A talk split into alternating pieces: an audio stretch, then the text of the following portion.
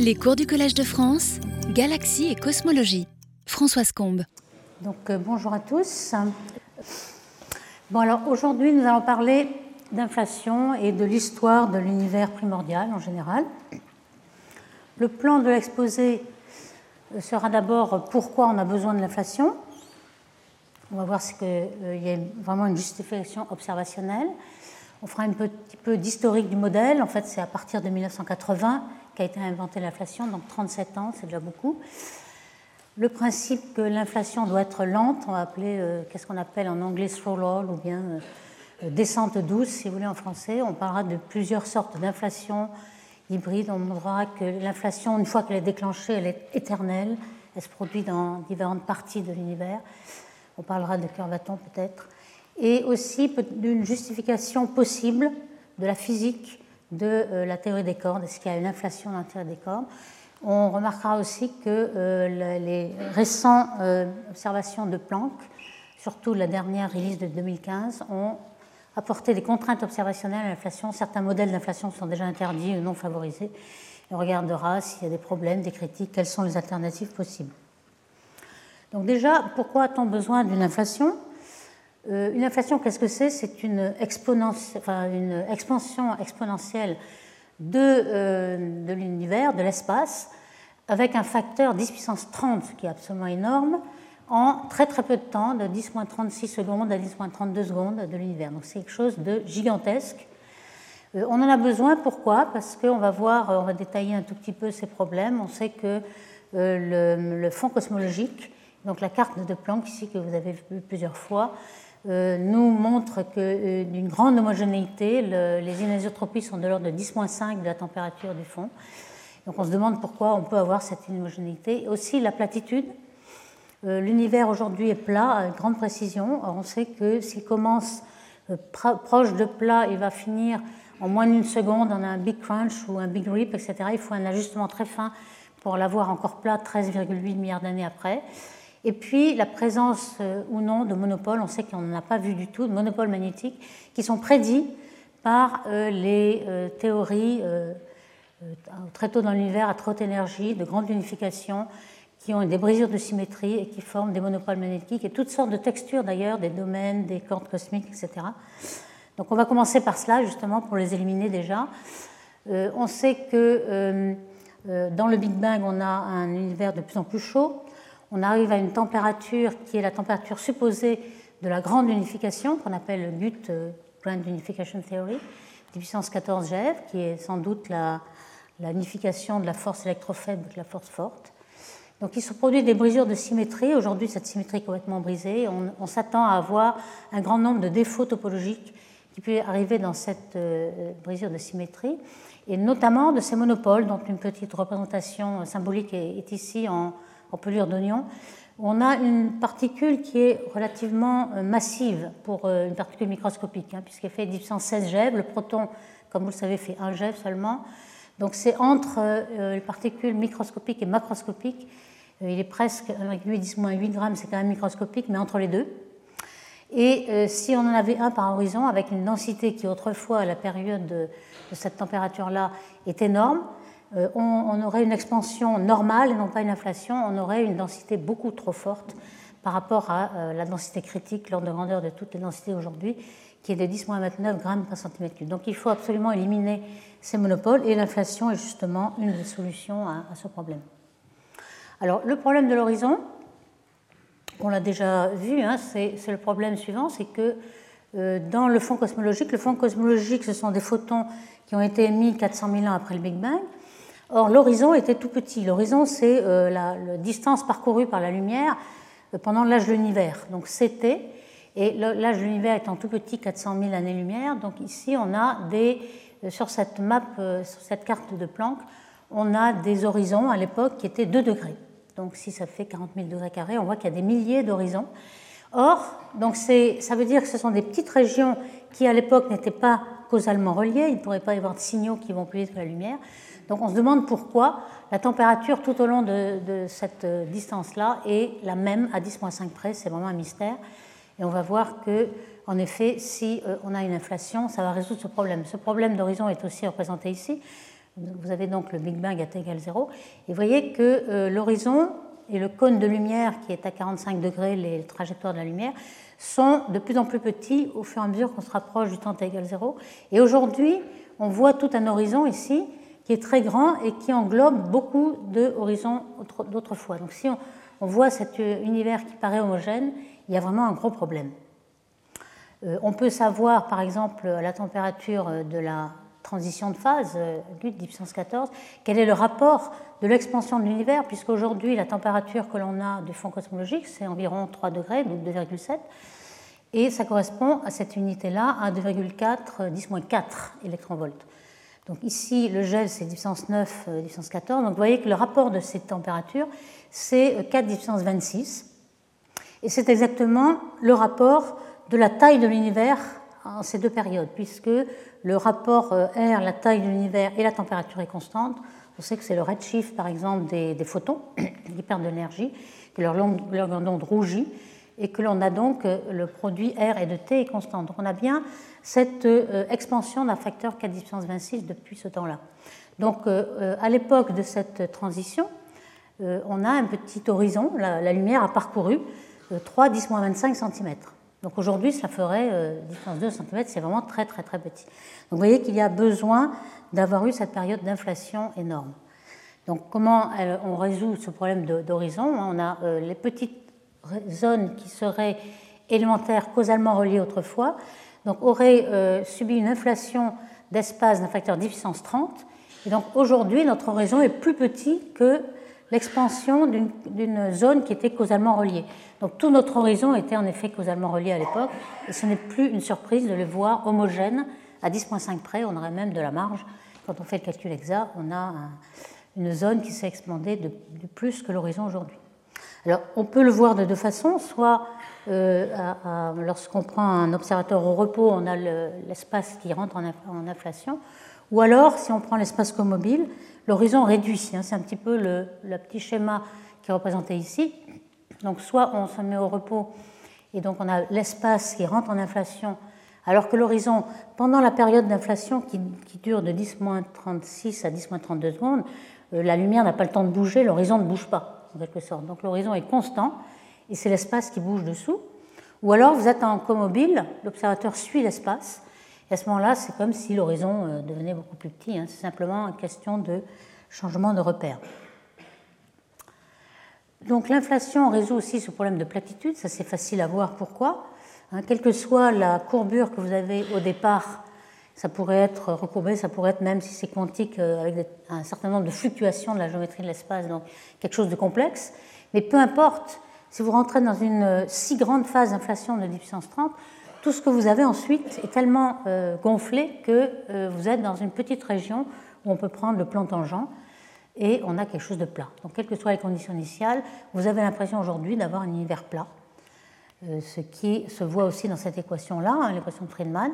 Vous avez la constante double qui est euh, la, dérivée logarithmique de la taille A de t de l'univers, et euh, le terme de courbure qui est k, k égale 0 si l'univers est plat, plus 1 si les courbes fermées, et moins 1 en cas de courbure négative. Vous voyez qu'il est en 1 sur A2, donc si A varie d'un facteur 10 puissance 30, A2 va être 10 puissance 60, on a un terme qui va être complètement euh, négligeable ici, donc le terme de courbure n'intervient plus, tout simplement parce qu'on a gonflé énormément l'univers. Donc platitude, homogénéité, tout ça est vraiment euh, complètement résolu par cette inflation.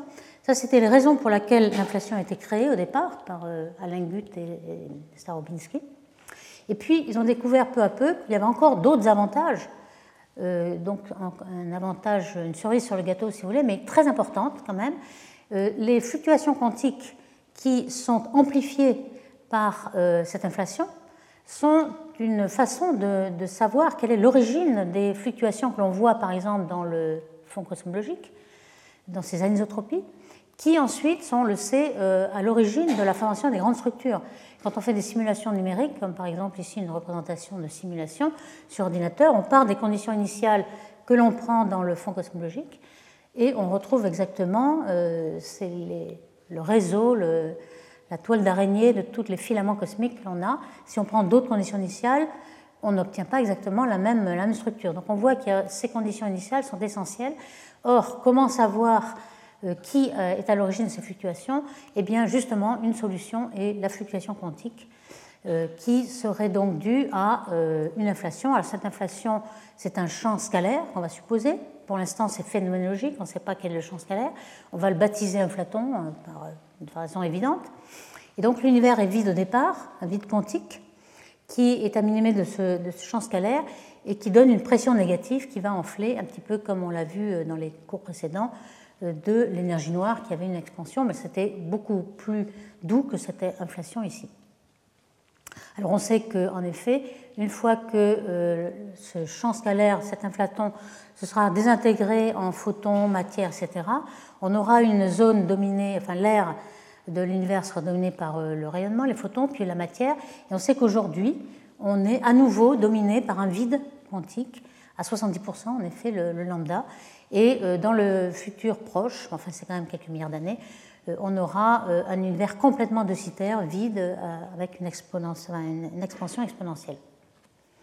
Alors ces fluctuations d'origine quantique, on peut se représenter un petit peu de façon intuitive par ces paires particules-antiparticules qui sont créées dans le vide quantique. On en a déjà parlé plusieurs fois, surtout autour d'un trou noir, lorsqu'il s'agissait d'expliquer le rayonnement d'Hawking c'est-à-dire une petite particule qui euh, est le vide quantique a toujours un point zéro euh, qui permet euh, ces fluctuations et qui pendant un temps très, très infime a une, certaine énergie qui ensuite se désintègre rapidement. Au, voisinage d'un trou noir, on sait qu'une antiparticule peut être avalée par le trou noir, ce qui permet à la particule de partir. Et pour l'inflation, on peut avoir un petit peu un phénomène semblable. On a une, particule qui se crée et l'expansion va l'empêcher de se ré, annihilée, si vous voulez, et donc euh, on, peut créer des fluctuations de matière, même lorsqu'elles sont, euh, elles sont allées au-delà de l'horizon, c'est-à-dire qu'elles ne sont plus causalement reliées, on a des particules qui pourraient créer ces fluctuations. On peut montrer ainsi quel est l'ordre de grandeur avec cette exponentielle dans l'expansion et euh, essayer de calculer le spectre de puissance de ces fluctuations. Quand on regarde le spectre en la longueur d'onde K, a transformé de Fourier de ces, fluctuations, euh, on a un spectre de puissance, donc quelque chose qui ne dépend pas de l'échelle, avec une puissance n qui est de l'ordre de 1. Ça, c'est une prédiction de, euh, de l'inflation.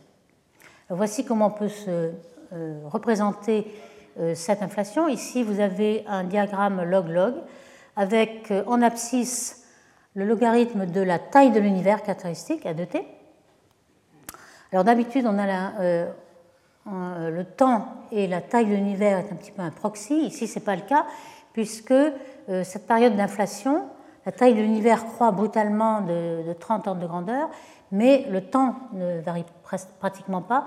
Alors, ce qu'on représente ici, c'est un certain nombre de tailles en logarithme. Par exemple, l'horizon, qui dans cette période qui est encore dominée par le rayonnement, euh, le A de t varie comme t1,5, donc l'horizon va en A au carré. Donc ici, on a une pente qui est 2. Et puis, pendant l'inflation, l'horizon ne bouge pas. L'espace qui, rentre en, inflation, mais avec un temps extrêmement court, donc l'horizon est quasiment plat. Et on voit que euh, les perturbations qui croissent comme, euh, comme euh, A de t en fait, donc linéaires, ici on voit qu'elles vont traverser l'horizon, plus ou moins à des temps qui vont dépendre de leur taille. Ici on a un lambda 1 qui est plus grand que lambda 2, par exemple, de lambda. 1, les plus grandes vont croître l'horizon euh, plus tôt. Et une fois qu'elles sont sorties de l'horizon, elles sont gelées puisqu'elles ne sont plus reliées avec le reste euh, qui est à l'intérieur de l'horizon. Ici, on a un temps où ces inflations sont gelées. Et puis ensuite, on les voit re-rentrer dans l'horizon et euh, être disponibles pour former des structures, être les graines des structures que l'on voit aujourd'hui. Donc cette amplitude des perturbations, elles sont, lorsqu'elles sortent de l'horizon, à peu près en égale amplitude et ce qui nous donne quelque chose qui est invariant d'échelle, qui est prédit donc par euh, ces, fluctuations quantiques? Alors, une chose aussi que l'on pourrait penser, hein, c'est que la température dans cette phase d'expansion, en quelque sorte adiabatique, on s'attendrait à ce que la température diminue comme le rayon, comme on l'a dit tout à l'heure. Mais là, ce n'est pas le cas dans cette euh, inflation, car il s'agit d'une brisure de symétrie, d'un changement de phase, si vous voulez. Et lorsqu'il y a un réchauffement à la fin de l'inflation, on récupère toute l'énergie, la charge latente en quelque sorte, et on a donc toujours à la fin 10 euh, puissance 14 G. une réussite vraiment totale est la prédiction donc, de ces fluctuations que l'on voit dans les oscillations acoustiques, des, perturbations de densité dans le, fond cosmologique 400 000 ans après le Big Bang, on voit que, par exemple, ces observations ont permis d'éliminer l'hypothèse qu'on avait au départ, il y a, des dizaines d'années, que les défauts topologiques dus à ces changements de phase défauts cosmiques, par exemple les cordes cosmiques, etc., pourraient être des, euh, des graines pour les structures de l'univers. En fait, il n'en est rien. Vous voyez ce que prédit ce, modèle-là par rapport à ce qui est observé, qui est la courbe rouge. Ça, c'était déjà même avant Planck, euh, une figure faite par Guth en 2007. Et euh, avec seulement WMAP et certaines expériences au sol, on voit que déjà, l'inflation avec le lambda d'aujourd'hui, c'est-à-dire noire d'aujourd'hui, représentait parfaitement ces, ces courbes ce qui n'était pas les autres modèles, euh, soit ouverts, soit sans, lambda, etc. Donc euh, on peut aussi se poser la question de euh, la conservation de l'énergie, puisqu'on voit qu'on part du vide, qui quand même a une certaine énergie du vide, mais du vide. Et comme le, savaient les philosophes grecs, dont on voit un buste ici de Parménide, enfin on l'attribue à Parménide, et aussi des, latins ici comme Lucrèce et d'autres, on ne peut créer rien à partir de rien.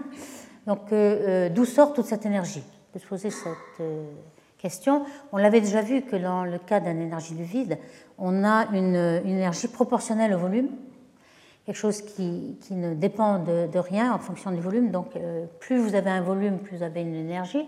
Ici, vous avez en très peu de temps euh, accru votre volume du cube de l'expansion la, de 10 puissance 30, donc 10 puissance 90 en volume. C'est énormément d'énergie. D'où vient l'énergie?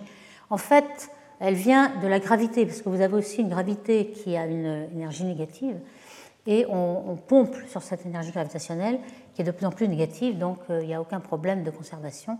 C'est toujours le même principe, exactement comme on a discuté pour euh, l'énergie noire, on a euh, cet effet répulsif de la pression négative qui fait cette... Alors, de quelle unification des forces s'agit-il? En fait, on pense que l'on a ces échelles. Hein. Aujourd'hui, euh, nous sommes ici, on a les, quatre forces euh, que l'on observe sont complètement euh, désymétrisées, si vous voulez, toutes les mesures de symétrie. On a déjà observé cette unification entre la force électrofaible. Ça, ça a été à une échelle à peu près 100 GeV, bien connue. on suppose qu'il va y avoir à cette échelle-là, donc 10 puissance 14, unification de la force forte. Ensuite, on, voudrait aussi unifier la gravité et toutes les autres forces, donc euh, avoir quelque chose d'une gravité quantique. On a vu la semaine dernière qu'il y avait énormément de théories, mais on n'était pas encore au bout. On ne savait pas exactement euh, comment va se passer cette unification. En tout cas, on s'intéresse ici. Et donc, vous voyez, où est cette inflation euh, On a donc choisi cet instant de 10-35 secondes parce que c'est justement cette transition de phase qui se produit. Donc les fluctuations gaussiennes donc en spectre de puissance, ça c'est une vraie réussite, une vraie prédiction de l'inflation. L'inflation, en fait, c'est une théorie un peu phénoménologique. On ne connaît pas quel est le champ scalaire qui est à l'origine. Donc on pourrait se dire, euh, est-ce qu'il y a un effet prédictif? En tout cas, les fluctuations adiabatiques. Alors qu'est-ce que ça veut dire adiabatique? Ça veut dire que euh, toutes les composants euh, sont ensemble dans, les perturbations, par exemple les photons, qui sont la température, les photons, les, neutrinos, les, baryons, la matière noire, tout ça va fluctuer en même temps. Euh, une autre source de, fluctuation pourrait être isocourbure, où les photons varieraient de façon différente, ne seraient pas en phase avec le reste. On ne sait pas exactement s'il en existe, c'est possible. Pour l'instant, on a des limites supérieures à cette non-gaussianité, avec euh, les mesures de Planck. On va, on va en détailler un peu plus. Et donc, euh, la prévision de, ces fluctuations quantiques euh, après inflation fit exactement ce qu'on observe dans l'univers et dans le, dans le fond cosmologique avec Planck, et aussi la pente. On avait vu que la pente était proche de 1. On sait qu'elle n'est pas exactement 1. On prédit d'ailleurs le, le, tilt ici, qui est, alors on sait maintenant avec la précision qu'a Planck, vous voyez un peu le, troisième chiffre significatif, on sait que c'est vraiment pas 1, euh, c'est un tout petit peu inférieur à 1, et la différence avec 1 peut justement nous donner des idées sur le type d'inflation et surtout le degré euh, d'inflation, c'est-à-dire le rapport entre la taille finale de l'univers et la taille initiale euh, aux bordures d'inflation, qui dépend de ce n-1 par exemple. Donc ça, c'est vraiment un très grand succès de l'inflation. Alors quel est le champ scalaire? On n'en sait rien. Dans le modèle standard, comme vous voyez, il y a un champ scalaire qui a été vraiment confirmé en 2012 par la découverte du boson de Higgs, c'est celui-ci. Est-ce qu'on peut se servir de ce champ de Higgs comme inflaton? C'est pas sûr, c'est pas complètement exclu non plus. On, reviendra un petit peu à la fin de l'exposé pour savoir quelles sont les contraintes. Euh, ces contraintes ont euh, une certaine euh, dépendance dans la masse de ce quark top, qui est le plus, la plus massive de ces particules élémentaires. Vous voyez, 173 GeV ici, alors que le boson de Higgs fait 125 GeV, comme on l'a mesuré en 2012. Donc ce serait en effet une bonne, bonne idée de rapprocher ces deux champs scalaires, car pour l'instant on est encore dans le, dans le flou pour savoir quel est le champ qui est à l'origine. Alors la non-gaussianité, euh, comment on la mesure? Euh, L'amplitude en fait des fluctuations, hein, ça veut dire que euh, l'amplitude varie avec une probabilité qui, en fonction de l'amplitude, a une forme gaussienne. on peut la mesurer en regardant le spectre à trois points. Vous savez que la fonction P de K elle est calculée avec le spectre à deux points. Ici, on a, à trois points, on l'appelle bispectre, car on prend un point de plus, si vous voulez. Et on peut le calculer, par exemple, sur la carte de Planck des, oscillations euh, acoustiques euh, par ces trois points. Alors ça dépend un petit peu de la façon dont on prend le losange ici. Vous avez euh, la fonction à trois points ici, qui est la corrélation entre ces trois valeurs, qui est cette fameuse fonction FNL, qui est le coefficient de non-gaussianité, et en fonction de, la fonction B de ces trois points ici, qui euh, est fonction de la forme des euh, losanges que vous avez pris pour avoir la, le calcul de, ce bispectre.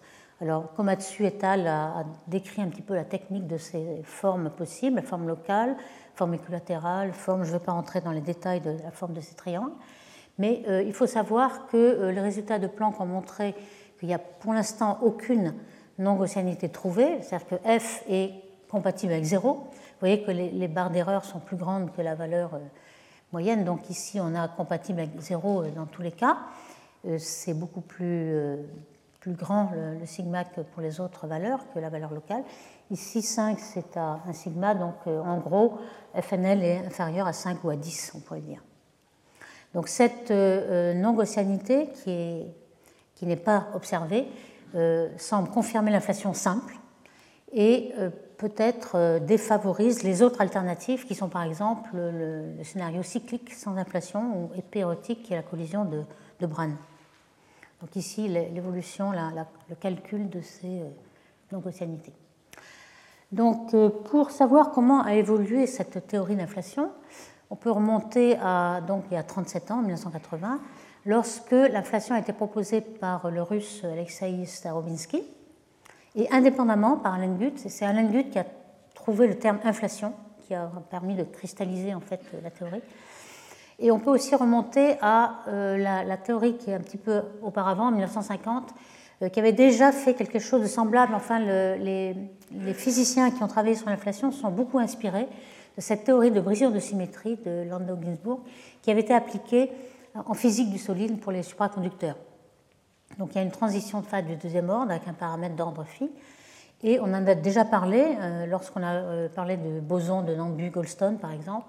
Alors c'est une théorie qui marche très bien, qui est tout à fait confirmée et qui euh, a toute la physique qu'il faut, ce qui n'est pas le cas de l'inflation. Pour l'instant, on ne sait pas quelle est la physique au niveau de l'échelle de Planck. Donc on, suppose qu'il y a des champs scalaires, on suppose qu'ils ont la bonne forme. on recherche la forme du potentiel en fonction du champ scalaire, ce qui est encore un peu phénoménologique, mais on s'inspire un petit peu de, euh, cette transition de phase qui était euh, déjà découverte à l'époque. Euh, très vite, on s'est aperçu que cette inflation que Alan Guth avait trouvée ne, sortait jamais, on n'arrivait pas à, la faire se désintégrer les inflatons dans, en la matière, donc il fallait autre chose. Et une nouvelle inflation, très vite, en 1982, donc déjà, a été proposée par Linde, Albrecht, euh, Steinhardt. Alors c'est très euh, amusant de remarquer que euh, Paul Steinhardt était un des fervents développeurs et fondateurs de cette théorie d'inflation, et aujourd'hui c'est un des principaux détracteurs. En fait, il y a des opposants à cette inflation, et Steinhardt a complètement changé de côté, ce qui est à son honneur d'ailleurs. Hein. Ça veut dire qu'il ne s'incruste pas dans une théorie donnée. Enfin, on va voir qui a raison, pour l'instant on n'en sait rien. Donc les premiers euh, modèles d'inflation étaient une transition de phase. Euh, on essayait de trouver premier ordre, deuxième ordre. En fait, ce qui marche peut-être mieux maintenant, c'est pas de transition de phase du tout, on va voir, et des conditions qui sont plutôt chaotiques dans les fluctuations quantiques. Donc les potentiels, le potentiel du champ phi, champ scalaire phi ici, V de phi, vous voyez que en cas de transition de phase, on a une température critique au-delà euh, de laquelle la, transition de phase a lieu. C'est la même chose que pour euh, une, cristallisation ou un ferromagnétique, etc. Et lorsque euh, on passe la température critique, on a un deuxième état d'équilibre qui va favoriser, qui est meilleur en énergie, qui va favoriser, donc le, système aura tendance à changer de phase, à aller de ce qu'on appelle un faux vide ici à un vrai vide, puisque nous, nous appliquons cela au vide quantique de départ. Et on, évidemment, on a le choix de la forme de ce potentiel, puisqu'on ne sait pas du tout euh, quel est ce champ euh, scalaire et quelle est la forme de, ce potentiel? Donc on va essayer de trouver, par la physique que l'on observe aujourd'hui, par Planck par exemple ou d'autres, quelle va être la forme de ce potentiel? au début, on pensait qu'il y avait une transition de phase avec un effet tunnel, par exemple un état métastable dans un faux vide, qui n'est pas au minimum de son énergie et qui ensuite a tendance à aller dans ce minimum mais il faut passer par un, effet tunnel. Euh, mais ce modèle-là, finalement, assez vite, a des problèmes. Il y a en quelque sorte comme un changement de phase. On sait que ça se fait euh, à des euh, différentes régions avec des vitesses complètement différentes. Donc il y avait des bulles, des bulles qui rentrent en collision, qui font des défauts topologiques, etc. Et finalement, on arrive à des problèmes, qu'on va le voir. Et un modèle beaucoup plus doux, sans transition vraiment bien marquée, marche beaucoup mieux. Alors ce modèle, en fait, il doit y avoir deux, deux régions qu'on représente euh, schématiquement par ces deux caractéristiques de, potentiel ici.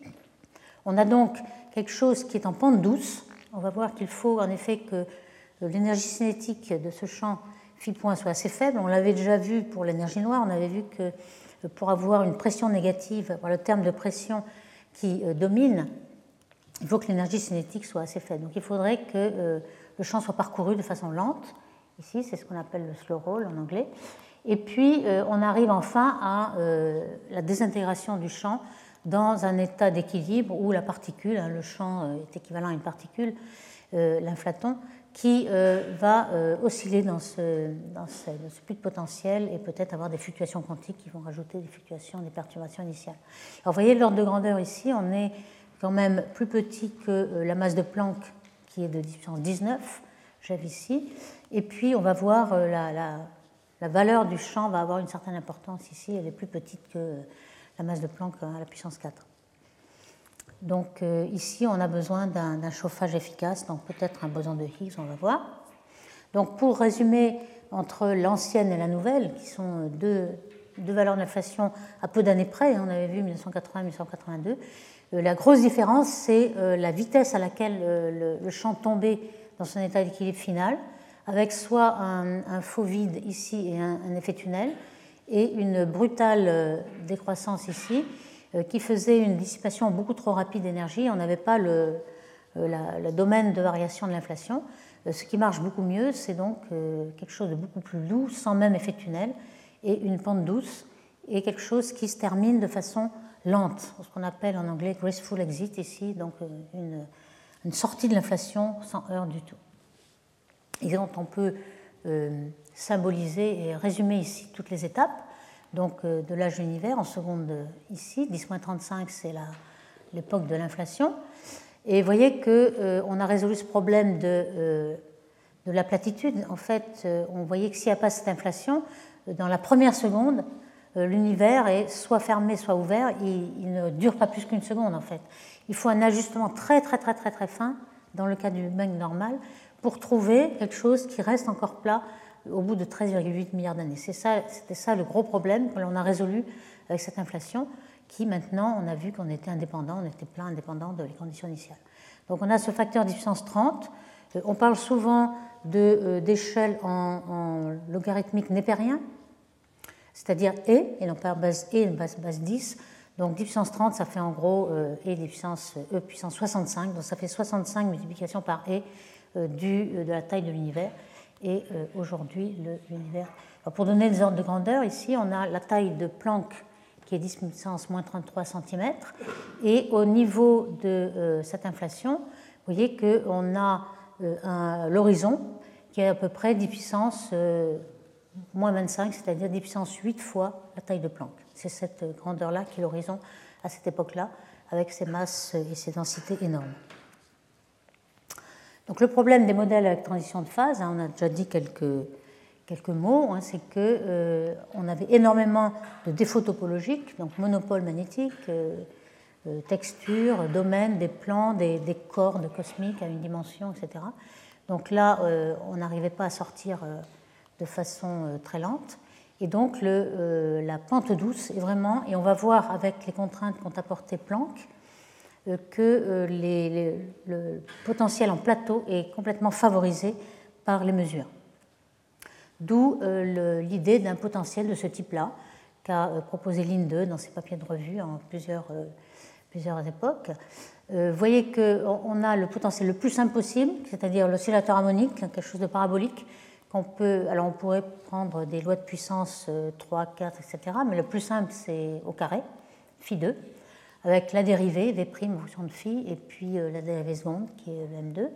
Et on voit que, euh, on, va, on va le voir et le développer, il faut que le phi soit assez grand par rapport à la valeur d'équilibre.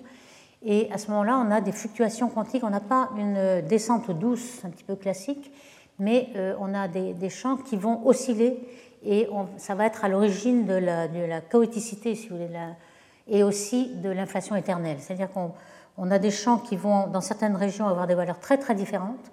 Donc euh, des, zones de l'univers qui vont avoir une inflation très rapide, d'autres un peu moins. Et on va avoir en quelque sorte euh, une infinité d'univers possibles. Et c'est ça le, problème de l'inflation éternelle. Alors quand on regarde les équations qui sont relativement simples dans le cas d'un oscillateur harmonique, on a pris la, forme euh, phi 2, euh, on sait qu'on avait déjà dérivé ρ et p, c'est un demi de l'énergie cinétique ici plus le potentiel. Pour que l'inflation soit lente, il faut justement que le terme d'énergie cinétique soit à peu près très petit ou négligeable. Ainsi, la, pression va être beaucoup plus négative. Et l'équation d'état, en fait, sera, sera celle d'une énergie du vide. Donc, si on est dans ces conditions-là, vous voyez qu'on remplace ρ dans cette équation d'Einstein et on a euh, la constante Hubble, qui est euh, la dérivée logarithmique de la taille a de t de l'univers, qui va être euh, de l'ordre de m2 phi 2. Et on a aussi, quand on prend les autres équations de Friedman, on a l'équation de Klein-Gordon, qui est l'évolution de phi, v' ici c'est m2 phi, donc vous voyez que ça ressemble exactement, si on prend phi égale x, à un oscillateur harmonique classique, un x seconde plus kx égale 0, avec un terme de freinage. Et le coefficient de freinage, c'est la constante de Hubble, un facteur 3 près, dont on l'appelle friction de Hubble, qui est euh, le freinage ici. Donc si on veut quelque chose de, lent, il faut justement que ce freinage soit assez fort pour qu'on puisse descendre doucement ce potentiel. Donc ici, on a donc repris, alors là, on voyait qu'on a H2, on a juste pris la racine carrée et on a pris les unités naturelles où G égale 1, etc. Donc euh, on peut dire que c'est m phi sur racine de 6. Et on a donc euh, une, expansion euh, complètement exponentielle avec H pratiquement constant. Constant, enfin phi variant doucement. Donc dans ce cas, c'est vraiment le, cas où il n'y a pas de transition de phase, mais une grande friction. Alors, quelles sont les conditions pour qu'il y ait justement euh, cette euh, petite dépendance, cette vitesse très faible? Il faut que l'âge soit presque constant. On peut essayer d'évaluer justement cette variation hein, quand on va pousser plus loin ces, équations. Euh, on va supposer que cette variation est très petite, donc on l'appelle epsilon. Et cet epsilon s'exprime en fonction de v', la dérivée de v, en fonction de phi et de v seconde pour un état. Et ça doit être assez petit. Le n, on peut le montrer, qui est le rapport entre, logarithmique entre la taille finale de l'univers après l'inflation et la taille initiale. Donc c'est le nombre de euh, multiplications par e, puisqu'on est en log népérien euh, de, de, l'univers, qui va être de l'ordre de 60-65, hein, comme on a vu. C'est justement ce rapport-là. Donc si on veut que à la fois epsilon soit petit, qui est une pente douce, et que quand même le n soit très grand, il faut que phi soit quand même assez grand donc on doit être vraiment dans cette région-là euh, où il y a beaucoup de fluctuations quantiques, donc euh, l'inflation éternelle. Et en effet, c'est ce qu'on peut montrer, pas seulement pour euh, ce, potentiel très simple d'oscillateur harmonique, mais pour la plupart, même la totalité de, toutes les inflations possibles, tous les modèles possibles. Le modèle d'inflation éternelle est inévitable. Et ça, a été vraiment une surprise de voir qu'on ne pouvait pas isoler une partie d'univers qui rentre en inflation et se dire on, est dans cette bulle, cette poche d'univers qui rentre en inflation, mais il y en a un peu partout. Dès qu'une inflation se déclenche, les conditions sont réunies pour qu'elle se déclenche un peu partout. Alors on peut regarder un petit peu ce, dessin qu'avait fait Guth en 2007. En fonction du temps, vous voyez qu'au départ, on, est dans un faux vide. L'univers est vide et on voit euh, qui s'expanse par un univers de deux citerres, si vous voulez. Et puis, euh, tout d'un coup, on a une région de l'univers, une poche d'univers. Ce n'est pas forcément des bulles, c'est des poches de formes euh, très variées. Et donc, les conditions sont réunies pour que ce champ se désintègre et commence à se désintégrer en matière et forme un univers avec des structures, etc. Mais parallèlement, les autres euh, fractions de l'espace, qui ne sont pas causalement reliées parce qu'on est, au-delà de l'horizon, euh, se continuent à, entrer en expansion. Et peu à peu, vous allez avoir un, univers un petit peu fractal où on a des boules d'univers et puis des vides qui sont toujours en expansion, etc. Alors vous allez me dire, bon, peut-être que ces, petites régions vont être de plus en plus petites, mais ce n'est pas vrai, puisqu'elles euh, vont être en, expansion exponentielle et vont prendre de plus en plus de place. Donc finalement, euh, c'est le problème dans, cette vision de multivers, c'est que ces multivers, euh, on ne pourra pas avoir accès, donc c'est quelque chose qui, scientifiquement, on ne pourra pas prouver quoi que ce soit. Et puis surtout, la prédiction de, euh, du destin de notre univers est un petit peu euh, problématique. On ne sait pas si on est dans une région très spéciale de l'univers, quelle est la probabilité d'avoir des structures dans l'univers dans lequel nous sommes, par exemple.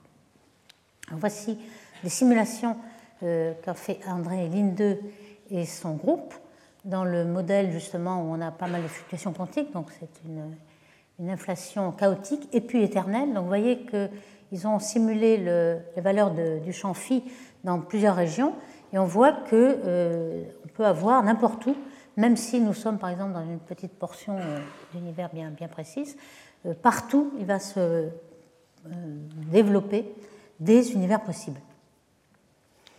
Alors il y a quand même une région, on pourrait se dire, est-ce que cette inflation est éternelle dans le futur ou aussi dans le passé?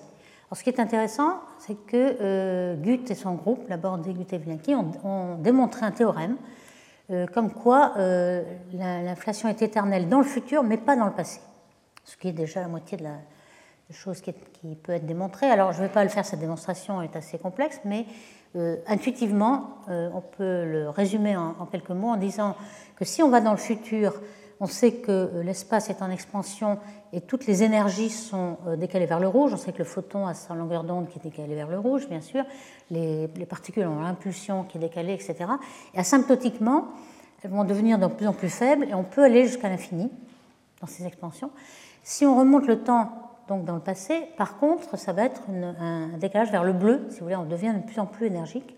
Et on peut montrer en regardant justement comment se, passe cette évolution euh, sur le géodésique euh, vers le passé, donc en remontant vers le bleu, on peut montrer que dans un temps fini, on arrive à une énergie infinie. C'est-à-dire qu'on arrive à la singularité du Big Bang et qu'on ne peut pas aller, on peut pas développer le même analogie dans le passé en ayant asymptotiquement vers l'infini. Il arrive à une singularité, donc on a vraiment un Big Bang et on a une inflation éternelle, mais seulement dans le futur, ce qui limite un petit peu les possibles. Alors voici euh, le genre de simulation euh, qu'ont fait le groupe de Linde, Van Schuren, Vilentin, Vinizzi. C'est vraiment une structure fractale qui est, due à cette inflation chaotique et, éternelle et qui montre bien euh, l'état de, d'imprédictibilité de ce qu'on pourrait savoir comme univers. Alors, des modèles d'inflation, il y en a énormément. J'ai repris une, un, un, slide de Max Kamenzin qui, dans les années 2000, avait déjà fait un recensement. On ne va pas en parler évidemment de toutes, mais on peut déjà euh, commenter quelques-unes. Euh, la première euh, inflation qu'avait développée Starobinski au départ, qui était sortie d'un changement d'équation d'Einstein, le Ricci F de R dont on a déjà parlé les, fois précédentes, R étant le modèle d'Einstein, et puis le terme rajouté en AR2, qui ensuite, lorsqu'on le développe, équivaut à un champ V de phi d'un champ scalaire. Euh, celle-ci, euh, on va voir, elle est tout à fait favorisée par euh, les données de Planck, ce qui est, une réussite pour être la première qui a été émise. On a cette inflation ancienne qui est, plutôt défavorisée. La nouvelle inflation, qui on avait vu avait été proposée en 82, On a des inflations chaotiques, on a des inflations liées à la supergravité, on a des inflations plusieurs lois de puissance, des doubles, des étendues. On a ce qu'on appelle l'inflation naturelle, qui est plutôt, comme on sait que ça doit être une pente douce euh, liée à une forme en cosinus phi. Euh, des inflations hybrides qui ont plusieurs champs. Alors, euh, on a des avantages à avoir des inflations hybrides, il y a plus de degrés de liberté, mais on va voir que les données sont plutôt en train de restreindre l'inflation à une inflation simple, mais on va voir si c'est possible. Et puis, vous avez un grand nombre d'inflations, de, modèles d'inflation associés à la théorie des cordes, à la théorie de supersymétrie. Euh, des branes, etc. Et en effet, euh, c'est une justification en fait physique. Jusqu'à présent, euh, l'inflation, c'est plutôt une théorie un peu phénoménologique. On ne sait pas quelle est la physique de Planck, on ne sait pas quel est le, champ scalaire dont on parle, l'inflaton. Est-ce que la théorie des cordes serait capable, puisque finalement la théorie des cordes est, là pour nous proposer une théorie de gravité quantique, est-ce qu'elle est capable de nous créer une inflation? D'où tous ces modèles qui sont proposés, mais qu'on n'aura pas le temps certainement de décrire. Donc l'inflation hybride était euh, là pour euh, euh, essayer d'avoir ces deux aspects. Hein. On a bien identifié ces deux aspects dans l'évolution du champ. Il y avait cette évolution lente qui est justement très propice à avoir une très grande inflation dans l'espace. Et puis ensuite, progressivement, il faut que cet inflaton se désintègre et réchauffe l'univers dans la partie où on est au, fond du puits potentiel. Donc l'idée d'avoir deux champs, un phi et puis un qui, donc dans deux directions perpendiculaires, et euh, on aurait beaucoup plus de liberté. on va voir que euh, ces inflations hybrides euh, produisent de la non-gaussianité, et donc c'est là qu'on a des contraintes. Est-ce que justement on peut avoir des non-gaussianités? Oui. cette idée est venue du fait que dans certaines surveys de structure, de formation de structure, certaines non-gaussianités ou perturbations d'isocourbure était parfois favorisé. Donc il serait intéressant euh, de rajouter un champ qu'on appelle curvaton, puisque le champ d'inflation ordinaire, hein, celui qu'on a montré ici, ne crée aucune euh, non-gaussianité. Les fluctuations euh, sont adiabatiques et gaussiennes. Donc le curvaton est là justement pour introduire ces perturbations d'un autre type, où les photons ne sont pas en phase avec la matière, etc. Donc isocourbure. C'est ce qu'on appelle donc euh, curvaton, courbure, curvature en anglais, donc euh, le nom est, tout à fait évident. Et euh, est-ce qu'on peut en fait en faire aussi un champ d'inflation? C'est possible, certains le font, il y a plusieurs perturbations de, courbure. Et comme je définis, hein, les perturbations ne sont plus adiabatiques, mais tous les composants ne, ne, sont pas dans la même en phase dans la même perturbation. ces théories ont été émises dans les années 2001. On, a la possibilité d'avoir donc des, fluctuations en amplitude qui sont très très grandes. Par exemple, alors ici, euh, on, voit d'après euh, une, proposition de Burns en 2014 qu'on euh, aurait la possibilité d'avoir d'abord une période d'inflation avec l'inflaton qui se désintègre en gamma et puis en matière, et puis dans la période où l'inflation est encore là en association, et puis ensuite il se désintègre, et soit il les domine, soit il ne domine pas lorsqu'il se désintègre, mais lorsqu'il domine, on pourrait avoir euh, donc, euh, une période dominée par le curvaton, c'est-à-dire oméga sigma égale 1, et on peut montrer que la grandeur de, non-gaussianité, qui pour Planck est déjà inférieure à 10, serait proportionnelle à 1 sur oméga sigma. Donc ça donne des limites sur l'oméga sigma de cette période-là. Donc euh, les euh, fluctuations possibles sont très très grandes. Voici une représentation un petit peu artistique ici. Euh, on a des fluctuations de chaque côté du zéro. Le zéro est un petit peu comme une mer ici. Et on a des, fluctuations H2 sur M qui ne sont pas du tout en probabilité gaussienne. C'est-à-dire que la probabilité d'avoir des grandes perturbations est assez grande. Ou on peut la faire aussi grande que l'on veut en fait. Alors que euh, dans les perturbations adiabatiques, on a quelque chose qui est à peu près constant avec une probabilité gaussienne d'avoir une certaine amplitude. Donc vous voyez euh, le réseau de curvatons qui a été développé, euh, qui malheureusement est en train d'être un peu éliminé par les résultats de Planck. Donc on passe maintenant à la théorie des cordes. Est-ce qu'on arrive vraiment à justifier par la théorie de gravité quantique des cordes de l'inflation?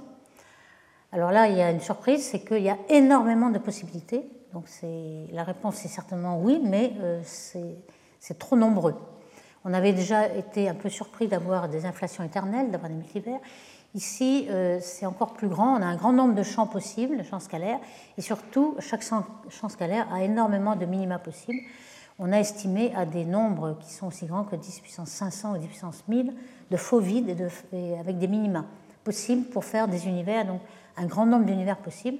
Donc là, ça pose euh, le problème de savoir pourquoi nous sommes dans un univers donné, euh, qui a formé des structures, et surtout comment on peut mesurer la probabilité. Euh, certains ont déjà démissionné en disant qu'on ne va pas pouvoir calculer ces probabilités parce qu'il y en a un nombre infini de possibilités. Et on se raccroche au principe anthropique qui dit qu'au moins dans notre univers, il doit être assez spécial pour avoir des constantes de lambda, de densité, etc., qui sont raisonnables, c'est-à-dire euh, qui ont les conditions nécessaires pour former des structures, pour avoir un temps qui soit assez long, comme 13,8 milliards d'années ou, plus, et non pas un, univers qui se termine au bout de la seconde, etc. Mais ça, c'est euh, pour certains euh, une démission, démission du scientifique qui renonce à trouver une explication. Alors c'est sûr que ça a fait beaucoup, couler beaucoup d'encre. certains ont essayé de mesurer ces probabilités, de les classer en certains groupes, hein, comme par exemple, vous avez bien des entiers qui sont pairs ou impairs, ils sont bien un, nombre infini d'entiers, mais on sait les, regrouper, on sait que la probabilité est un demi, par exemple. Donc si on avait su euh, les regrouper, on aurait pu faire des mesures. En fait, euh, ça n'a jamais convergé vers quoi que ce soit. Il faut certainement trouver une renormalisation de ces probabilités qui sont complètement infinies. Alors, dans euh, les modèles de, de, cordes, dans la théorie des cordes, il y a deux façons de trouver un champ, un inflaton. C'est euh, ce qu'on appelle la théorie des modules, le module de la corde. Alors, soit une corde fermée, hein, c'est le module sur une corde fermée. Alors, il y a déjà un nombre très très grand, on appelle ça un paysage, parce qu'il y a des tas de minima.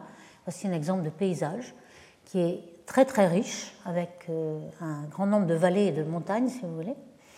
Et puis, une deuxième, c'est euh, les cordes ouvertes, hein, qui relient en fait des, des branes. Donc, le, module ici, ce serait la distance entre les deux branes. Donc c'est la première qui a été euh, euh, historiquement proposée. il y a quand même des problèmes. Euh, par exemple, dans cette théorie des cordes, en fait, les minima correspondent à des espaces antidocitaires, non pas à leur place docitaire que l'on voudrait, qui aurait une, exponentielle, quelque chose d'ouvert avec un horizon, etc. le, potentiel du champ a une forme qui est beaucoup trop euh, brutale qui, a une, vitesse euh, où le champ euh, n'est pas du tout en slow roll, c'est-à-dire pas du tout avec la forme qu'il faut, la forme douce, la pente douce, etc. Donc il y a des auteurs, Cachru, Kaloche, Lindet Trivedi, qui sont abrégés par le KKLT ici, qui ont eu beaucoup de succès quand ils sont arrivés à construire quelque chose dans, la théorie des cordes qui a la bonne forme. Donc leur scénario était euh, construit à partir de trois, euh, points ici. Donc on a part d'un théorème, d'un potentiel qui sort de la théorie des cordes avec un minimum dans, dans l'espace antidociteur ici. Euh, on, on, le fait redescendre avec des effets quantiques non perturbatifs assez forts. Et on rajoute, alors ça paraît un petit peu ad hoc, mais on rajoute une anti-brane de trois dimensions ici. Et on a quelque chose qui correspond beaucoup plus euh, au potentiel qu'on avait l'habitude tout à l'heure, avec un minimum de euh, métastables d'un univers de citer. Donc on revient à la théorie de l'inflation habituelle à partir de la théorie des cordes. C'est pour ça que ce papier-là a eu euh, énormément de succès. Mais il faut quand même dire que les résultats sont extrêmement nombreux. Alors ici, on a un, alors, non seulement il y a beaucoup de maxima, mais il y a beaucoup de dimensions. Comme vous le savez, euh, les cordes avec la supersymétrie nous donnent au minimum 10 dimensions. Ici, on a représenté les dimensions un peu compactifiées de certaines euh, petites dimensions qui ne sont pas observées, mais il y a énormément, c'est extrêmement riche, et il y a énormément d'univers possibles, avec impossibilité de euh, quantifier la probabilité dans laquelle nous sommes. Est-ce qu'il est on est dans un univers complètement improbable ou pas. Donc euh, certains modèles sont très riches, j'en montre quelques-uns, mais il y a énormément de modèles qui ont été développés, par exemple une inflation brane-anti-brane, euh, hybride, avec des branes d'étroit de dimension 3 et 7, une inflation modulaire, enfin c'est c'est très très riche et je n'aurai pas le temps de, en, ce survol de présenter quoi que ce soit.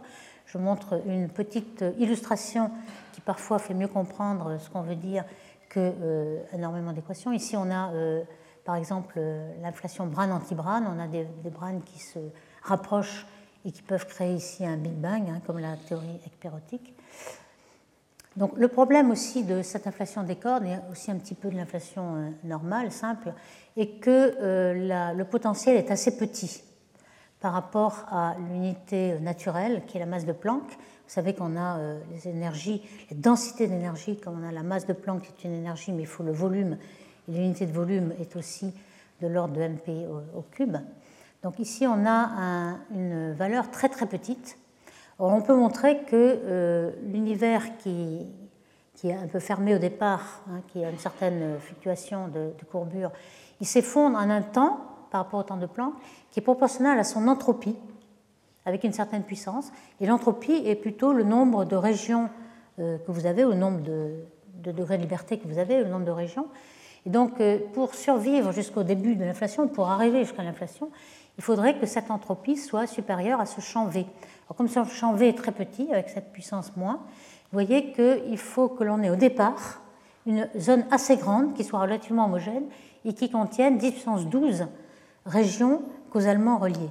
Donc c'est un paradoxe, mais ça veut dire qu'on voulait obtenir quelque chose qui soit euh, homogène et, et assez grand, et on est obligé euh, de repartir en arrière et d'avoir déjà quelque chose qui est homogène et assez grand et qui contient plusieurs horizons. Donc il y a quelque chose qui ne colle pas. Alors il y a des solutions qui ont été proposées par exemple par l'IN 2 en disant bon, il suffit de prendre quelque chose qui soit périodique. Par exemple, vous avez un univers plat, vous le recollez d'un bout à l'autre, vous avez un tore et ce tore est parcouru plusieurs fois. Ça permet d'avoir euh, une périodicité et aussi une homogénéité.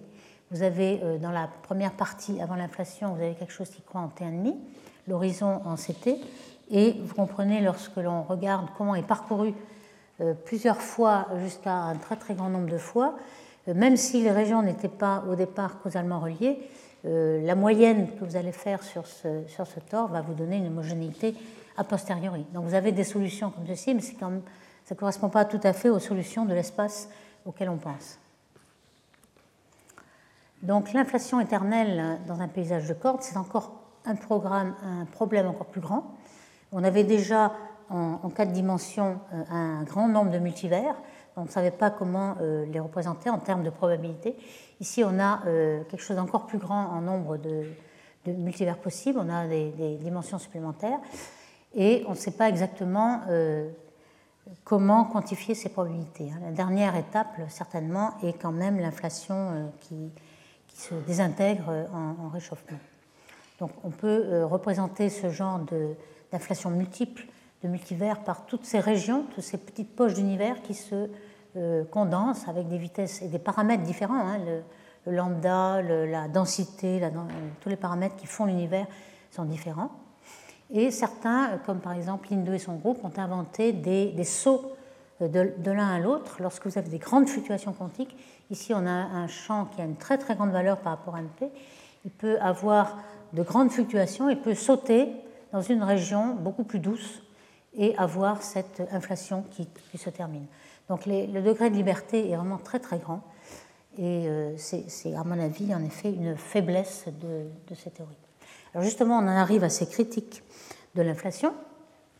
Je finirai avec là. Euh, les critiques ont été assez assez violente, justement par Paul Steinhardt, qui était un de ses fondateurs de l'inflation.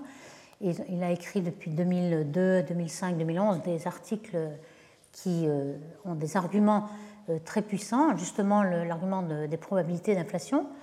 Euh, la, probabilité d'inflation qui sont incompatibles avec les observations est beaucoup plus grande que, celles qui sont compatibles, donc là il y a un problème. Et ce que disait Ben Penrose, c'est que le scénario sans inflation est encore plus probable ce qui est possible. Donc cette euh, inflation éternelle, c'est ça qui est le gros problème. On n'arrive pas à prédire puisque tout peut se produire et euh, une infinité de modèles est possible. Euh, aujourd'hui, on a aussi des contraintes observationnelles, donc pas seulement des idées et des, des spéculations. On sait que le rapport petit r, qui est le rapport des perturbations tensorielles aux perturbations scalaires, vous vous souvenez, c'est ce rapport qui avait été mesuré par BICEP 2 à être égal à 0,2 et qui est un marqueur de l'existence d'ondes gravitationnelles primordiales qui aujourd'hui est à une limite supérieure seulement. Hein, les, données de BICEP 2 étaient plutôt de la poussière. On a convaincu des, le groupe de BICEP avec les données de Planck qu'il s'agissait de la poussière, des avant-plans de poussière. Et lorsqu'on les enlevait, on n'avait plus euh, cette valeur de 0,2. Donc on est redescendu maintenant à une limite euh, supérieure de 0,11. Et ceci va favoriser euh, une inflation en plateau. Alors ici, vous avez justement ce diagramme qui est très très important de Planck qui a été publié en 2015, donc c'est les résultats les plus récents. Alors ce que vous avez dans ce diagramme, c'est en abscisse l'exposant n des fluctuations primordiales, on avait vu P de K étant K puissance n, qui est euh, légèrement inférieur à 1, et justement dû à cette inflation, donc le n. Et puis de l'autre côté, vous avez ce rapport R, qui est le rapport tenseur sur scalaire.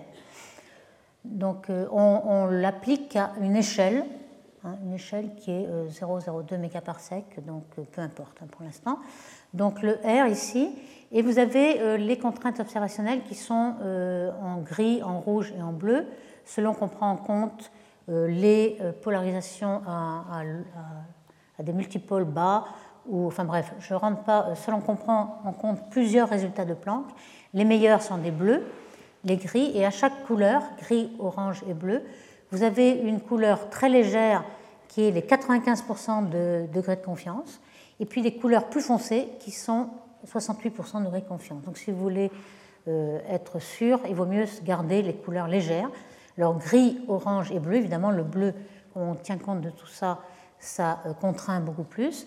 Donc vous voyez que euh, les modèles qui sont encore possibles sont tout ce qui est un peu bleuté gris à 95% et bleu foncé à 70%. Alors ce qu'on voit ici, c'est les modèles d'inflation, la position des modèles d'inflation dans ce diagramme. Ici, on a des, modèles à euh, loi de puissance. Euh, ici, Phi3, Phi2, etc. le modèle Phi3 est déjà annulé complètement. Le modèle Phi2, alors, euh, ils sont les deux points d'extrémité, ce sont le nombre de facteurs E que vous avez entre euh, la taille finale de l'inflation et la taille initiale, donc E puissance 50, E puissance 60, etc. On avait dit que E65 serait encore mieux, donc on devrait se trouver par ici.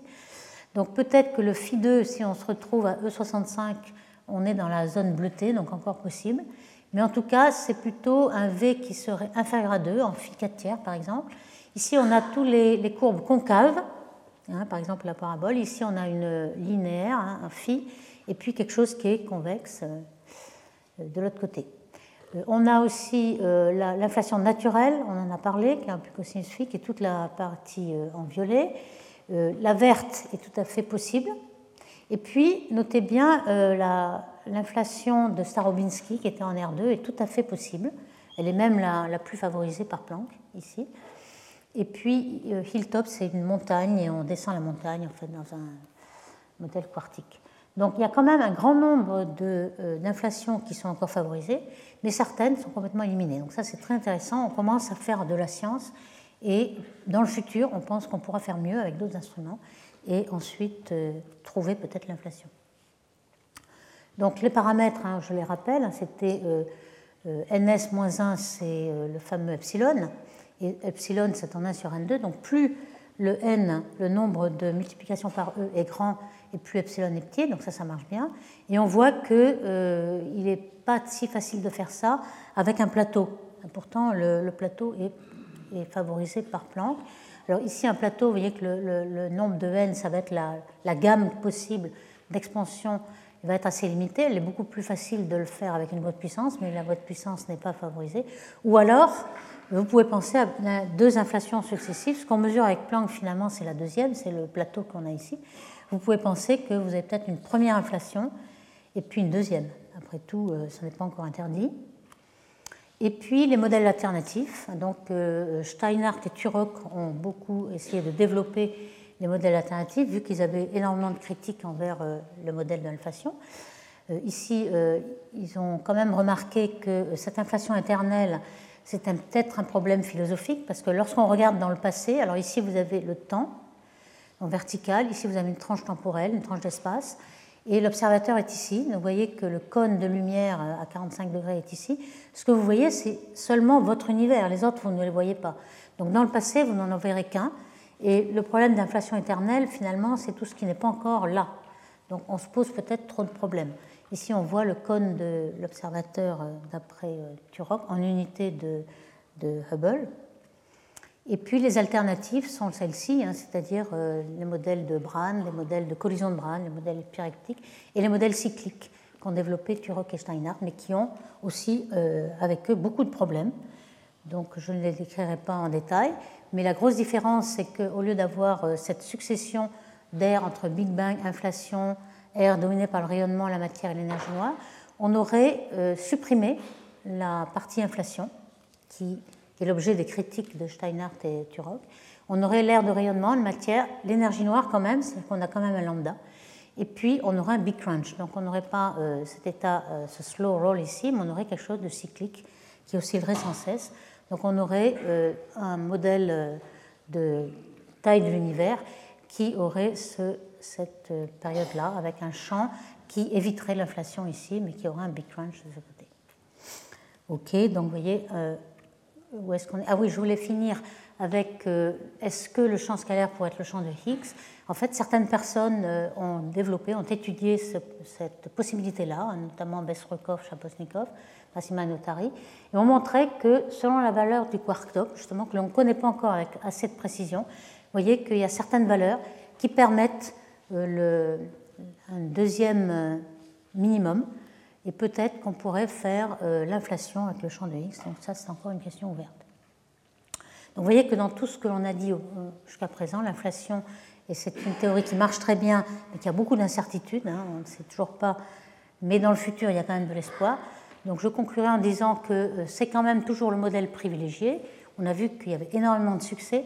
On avait résolu les problèmes de platitude, d'horizon, d'homogénéité, l'absence de monopole magnétique de texture et surtout euh, l'explication pourquoi on a des fluctuations qui font les structures aujourd'hui, qui sont à l'origine de fluctuations quantiques, qui peuvent être euh, bien au-delà de l'horizon d'ailleurs, et puis qui prédisent aussi un spectre adiabatique et sans non-gaussianité, donc gaussien. Il y a quand même des problèmes de la multiplicité, de l'éternelle inflation avec les multivers et l'absence de prédictibilité. Mais euh, récemment, on a vu que euh, le CMB prévoyait euh, une certaine réduction du nombre de modèles d'inflation et que dans le futur, on pourra avoir une contrainte beaucoup plus forte sur le, le rapport tenseur-scalaire et sur la non-gaussianité. Donc on pourra vraiment progresser beaucoup plus dans une science véritable. Donc merci beaucoup. Retrouvez tous les contenus du Collège de France sur www.colège-2-france.fr.